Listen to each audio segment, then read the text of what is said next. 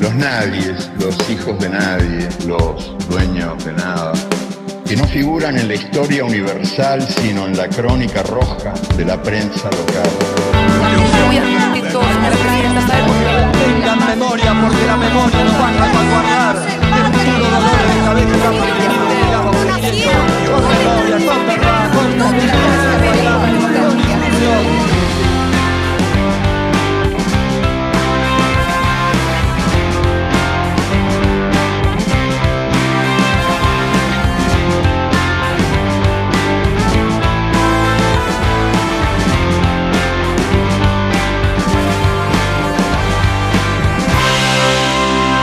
Voces del Silencio.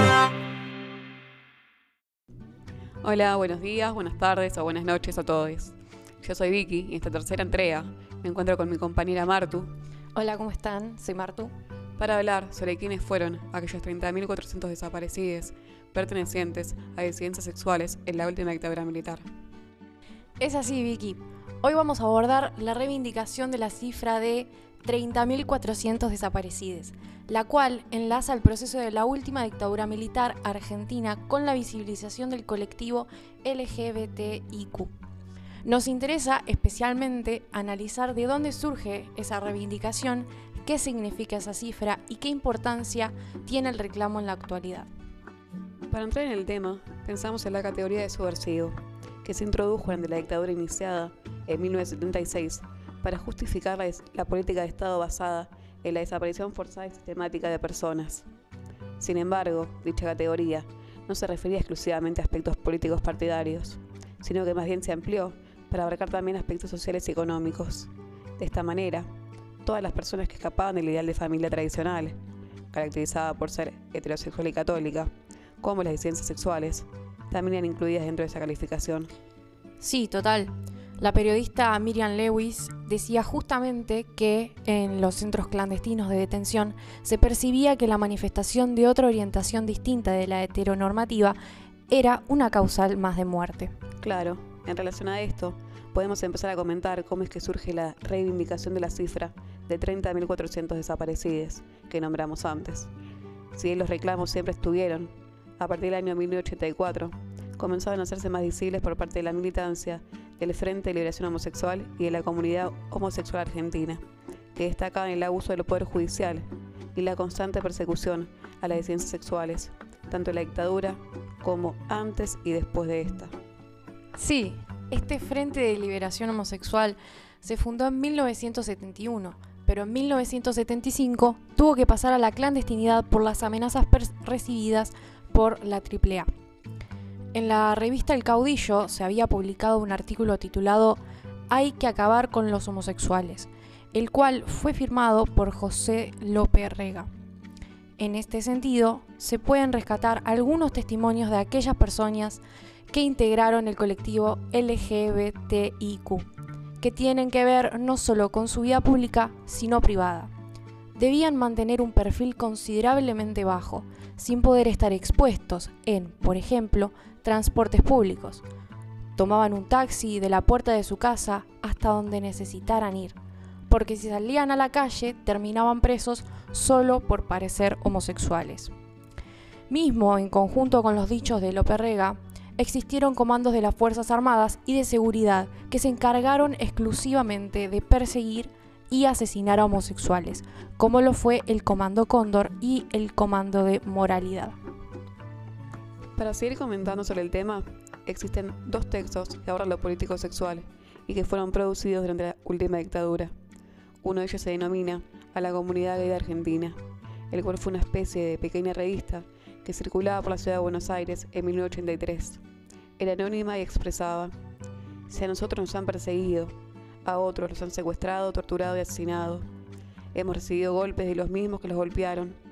Tenemos un victimario común, haciendo alusión a que todas las formas de opresión eran violaciones de derechos humanos. Y en otro de los textos importantes aparece un famoso protagonista, que es Carlos Jauregui, fundador de la comunidad homosexual argentina, quien además ayudó a impulsar el primer proyecto de unión civil y la inclusión de la orientación sexual en la cláusula antidiscriminatoria de la Constitución de la Ciudad de Buenos Aires. Sí, su activismo tuvo como objetivo principal la visibilidad mediática y se ve claro cuando en 1984 protagonizó la portada de la revista Siete Días, donde se mostraba por primera vez a una persona homosexual asumiendo su sexualidad públicamente. Bueno, justamente él es quien en 1987 publicó un libro llamado La homosexualidad en Argentina, el cual fue dedicado a su pareja, a sus compañeros de activismo y a las madres de Plaza de Mayo. Y es donde da a conocer por primera vez la cifra de 400 personas homosexuales secuestradas durante la última dictadura militar. Entre las líneas se destaca el fragmento donde escribía, no los conocimos, no los conoceremos jamás, son solamente 400 de los 30.000 gritos de justicia que laten en nuestro corazón. Como aclaración, en ese momento se utilizaba la palabra homosexuales para referirse a todas las orientaciones que no eran heterosexuales, incluyendo a los que hoy forman parte del colectivo LGBTIQ. Sí, exacto.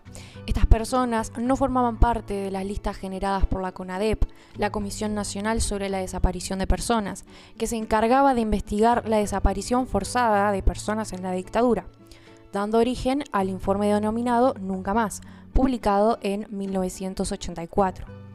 Entonces, estas personas no estaban en las listas. Sin embargo, un integrante de la comisión, el rabino Marshall Meyer, compartió la información Sí, y también los registros de la DIPA, la Dirección de Inteligencia de la Provincia de Buenos Aires, la cual realizaba las tareas de persecución y espionaje.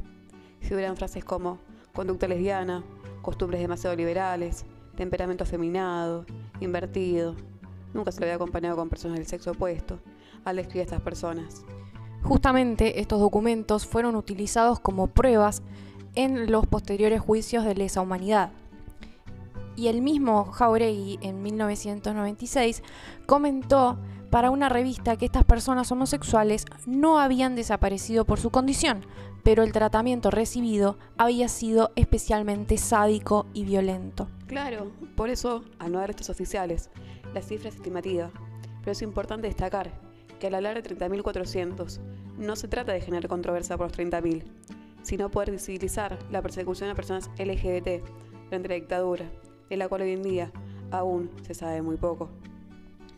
Para adentrarnos en estas situaciones y en el contexto, pensamos en hablar un poco de la novela El beso de la mujer araña, de Manuel Puig, la cual fue publicada en 1976 y prohibida inmediatamente. Narra la historia de Valentín y Molina, dos sujetos que comparten una misma celda por distintas situaciones. Valentín es revolucionario socialista que termina encarcelado por participar en una huelga de fabricantes de automotores. Molina es decorador de vidrieras, es homosexual y se encuentra en prisión por corrupción de menores. Los dos terminan asesinados, víctimas del poder de Estado represor. Valentín por guerrillero y Molina por homosexual. Ambos aspectos subversivos, como decíamos anteriormente. Sí, y justamente se puede ver en un principio a Valentín desconfiando de Molina por los rechazos que la sociedad tenía hacia las personas homosexuales. Pero cuando avanza la historia, la relación entre ellos va evolucionando y se producen incluso ciertas discusiones respecto a los debates de la época, como el rol de la mujer y de los homosexuales. Además, el autor, al ser homosexual, vivía personalmente las amenazas del contexto que llevaron a que se exilie del país. En la novela logra mostrar distintas ideas como la discusión de los roles, la realidad histórica y el imaginario social de la época. Nos parece importante, entonces, habiendo comentado todo lo anterior, mencionar el papel activo de la memoria luego de la última dictadura militar, además del accionar por parte del Estado a partir del año 2004, cuando los gobiernos de Néstor y Cristina Kirchner, en primer lugar, reanudaron los juicios a los responsables de llevar a cabo la represión. Claro, y el interés del Estado por reconocer los delitos cometidos en la dictadura surgen en conjunto con la figura de los 400 homosexuales desaparecidos, cuestión que desembocará, además de la correspondiente demanda social, en la creación de políticas públicas en materia de género y sexualidad, desde la sanción del matrimonio igualitario hasta la ley de identidad de género, con el fin de representar la memoria sobre aquellos desaparecidos homosexuales. Como mencionábamos antes, la condición sexual fue motivo de represión antes y después de la dictadura militar. Desde la conformación de nuestro país, ellos fueron considerados un peligro para los valores de la nación. Es indudable que los derechos adquiridos en el siglo XXI se nutren a base de una memoria colectiva y de la reivindicación de aquellas víctimas en ámbitos sociales, políticos y académicos. Además, nos parecía fundamental traer a colación sucesos como este, donde nos situamos en un gobierno de facto que suspendió todo tipo de derechos y garantías constitucionales, y por ende esto repercutirá y se agravará en los espacios y comunidades que desde sus inicios habían sufrido discriminación y violencia. La memoria también es darle voz a quienes más han sido silenciados durante los peores procesos históricos en nuestro país.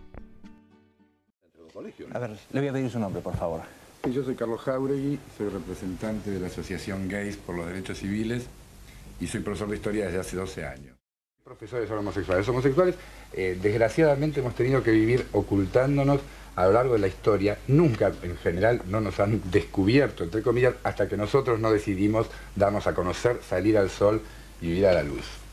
Eh, mi organización, La- última idea, la- la última idea, mi organización, Gays por Derechos Civiles, refuerza estas semanas, a partir de, de la existencia de este documento, su asesoría legal gratuita para Bien. casos de discriminación en el teléfono 49 89 50.